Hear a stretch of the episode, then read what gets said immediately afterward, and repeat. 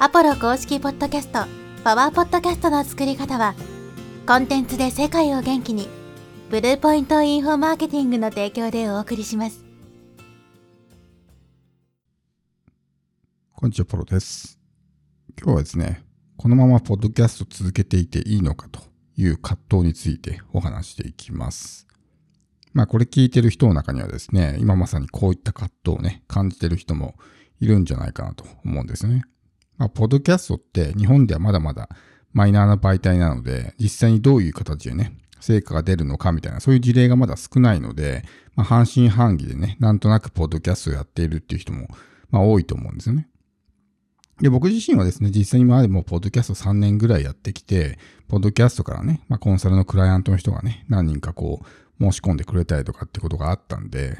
実際にこう成果が出ているので、全くそういうことは思わないんですけど、でもまあ、ポッドキャスト始めたての頃とか、初期の頃とかも一切ですね、こんなのやってて意味あるのかなっていうことを感じたことは一度もないんですね。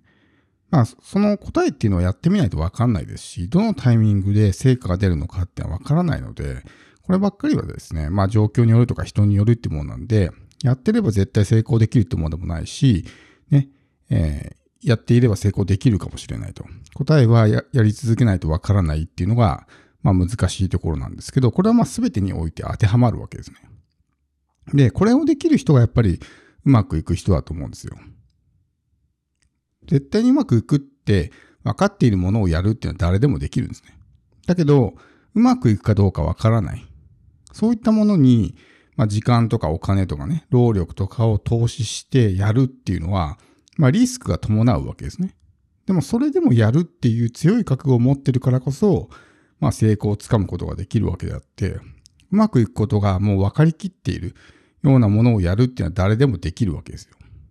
だからやっぱそこが一つの分かれ目になるんじゃないかなと思うんですね。で、こればっかりはですね、別にポッドキャストだけに限った話ではなくて、他のプラットフォームでも、ま同じようなことが言えるんですね。例えば今 TikTok とか、まあ、使ってる人多いと思うんですけど、じゃあ TikTok5 年後、10年後残ってますかっていうと、まあ結構危ういと思うんですね。あと何年持つかもわからないとか。まあ Facebook とか Instagram とかね。特に Facebook なんかは、やっぱりこう下火になりつつあるし、なかなかこう、以前みたいに反応が取れなくなってきてるって考えると、まああと何年持つのかわからないみたいなことを感じると思うんですね。で、なると結局、まあどの媒体でも同じことであるわけなんですね。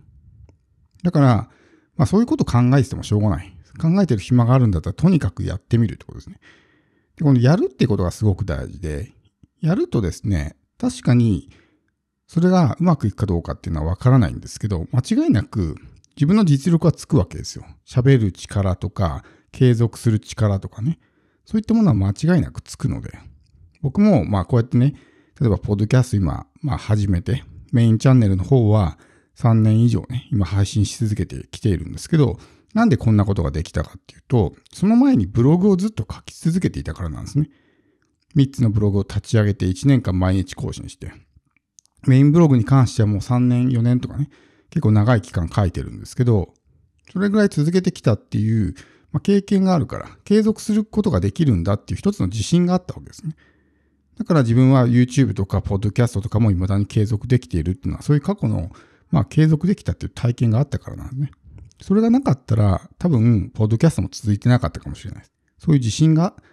なかったら、やっぱり続けられないみたいなね、ことになってたと思うんですけど、だからもし、ポッドキャストをね、続けていて、まあ何もね、目に見える結果みたいなものが手に入らなかったとしても、でも少なくとも、その、例えば喋る力がつくとかね、何かを継続するような、まあ、そういう忍耐力が身についたりとかね、自信につながったりとか、まあ、そういったものが手に入るわけですよ。で、それがま次の結果に生きるみたいな。特に何事もね、えー、どんなことにおいてもやっぱり継続するってことが成功するために必ず不可欠なことなので、この継続力が身につくっていうのはすごく大きいんですね。だから、全く成果が出なくてもとにかく続ける。このポッドキャストをずっとやり続けることによって、じゃあ次 YouTube 始めるとかね。まあ YouTube だけじゃなくて、例えば英語の勉強始めるとかもそうだと思うんですけど、過去にできたっていうね、成功体験があればそれが自信につながるということです。で、やっぱり多くの人がですね、まあタイトルで言ったみたいな、ポッドキャストを続けてて意味あるのかなみたいな風に感じるのはですね、やっぱりこう、マネタイズがよくわからない。マネタイズが見えないっていうところが大きいと思うんですよ。まあ、そういう人たちはおそらくマネタイズがゴールになってるんですね。ポッドキャストを使ってなんとかマネタイズしようと思ってるから、まあ、そういう発想になるわけだって。この媒体そのもので儲けようとする。稼ごうとしてるからそういう発想になるわけですね。そうではなくて、稼ぐためにやるっていうふうにやると、やっぱり絶対続かなくなっちゃうね。まあ、稼げない時期は長く続きますし、ポッドキャストってのはまだまだマネタイズのね、仕組みっていうのは整備されてないので、そんなに大きく稼ぐのは難しいですから、お金だけがね、目的になってしまうと、まあ挫折する確率は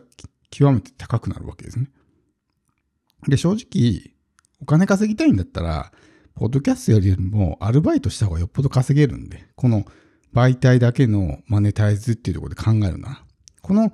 ポッドキャストっていう媒体を起点に自分のね、え本商品とかっていうものを販売するんであれば全然大きく、ね、収入を増やす、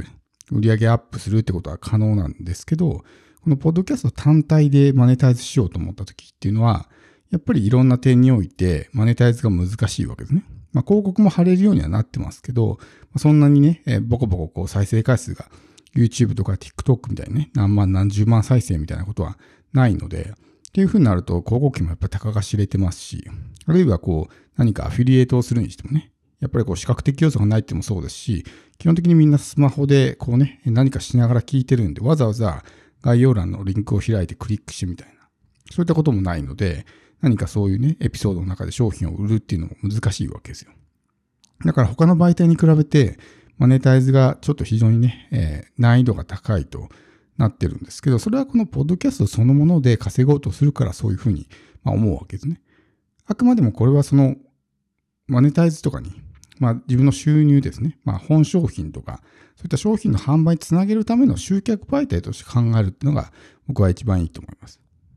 で、今全くですね、そういう先が見えてなくても、5年とか10年とかね、まあそれぐらい長いスパンで考えればですね、5年間何か続けていたら、まあ大抵ね、結構、なんていうんですかね、すごいことになってるんですね。5年とか10年とか続けていけば。だそれぐらいの気持ちでやっていくっていうのがね、大事かなと思います。もう本当に短期スパンで、それこそ数ヶ月とかっていうね、スパンで考えてしまうと、まあ難しいわけですよ。それは何事もそうだと思うんですけど、全くゼロの人が3ヶ月で月収100万稼ぐのか、例えば5年後にね、月収100万の状態になっているのかってなると、当然ね、後者の方が成功確率は高いわけですね。時間がたっぷりあるわけだから。だからそういうふうに考えて、すぐにね、こう成果を急がない。今すぐに成果を出そうとしすぎないっていうのは、これはもう本当に重要なんですね。短期的視点で考えすぎると、やっぱりこのね、えー、当然ハードルも上がるし、現実とね、理想とのギャップが大きくなって、心が折れるっていう風になってしまうんで、そういう風に考えるんじゃなくて、まあ、長期的に考えていく。で、それだけ長くやっていればですね、まあ当たり前ですけど、視聴者の数も増えるし、フォロワーの数も増えるしね。今よりも例えば5年後、10年後の方が再生回数が減ってたりとか、あるいはね、えー、フォロワーの数が少なかったりとかって多分ないと思うね。よっぽどのことがない限りは。だからやっていれば勝手に増えていくわけだし、自分の影響力もどんどんどんどん大きくなっていく。影響力が大きくなって、認知度が広がっていって、かなりの、まあ何者かに慣れてるわけですね。だから、まあそれぐらいの気持ちで臨んでいくっていうのがね、大事かなと思います。そこにこう、その先に何があるのかなっていうのはね、行ってみないとわからないし。で、それでも行きますっていう人だけがですね、その先にあるね、えー、成功をつかむことができる権利をね、得られるんですね。自分はこの先何があるのかわからないんだったら行きませんっていう人はもうその先に進むことはできないので、それでもやり続けるんだって強い覚悟を持つかってことですね。あとはまあ媒体の将来性みたいなところを見ても、僕は他の SNS とかよりは、まあ、ポッドキャストの方がね、よっぽど将来性はあるなというふうに思うんですね。ま、マーケティング効果も非常に高いですし、まあ、えー、他の媒体みたいにね、こう、まあ、流行り廃りみたいな、そういうプラットフォームではないしね。あとは非常に信頼構築がしやすかったりとか、っ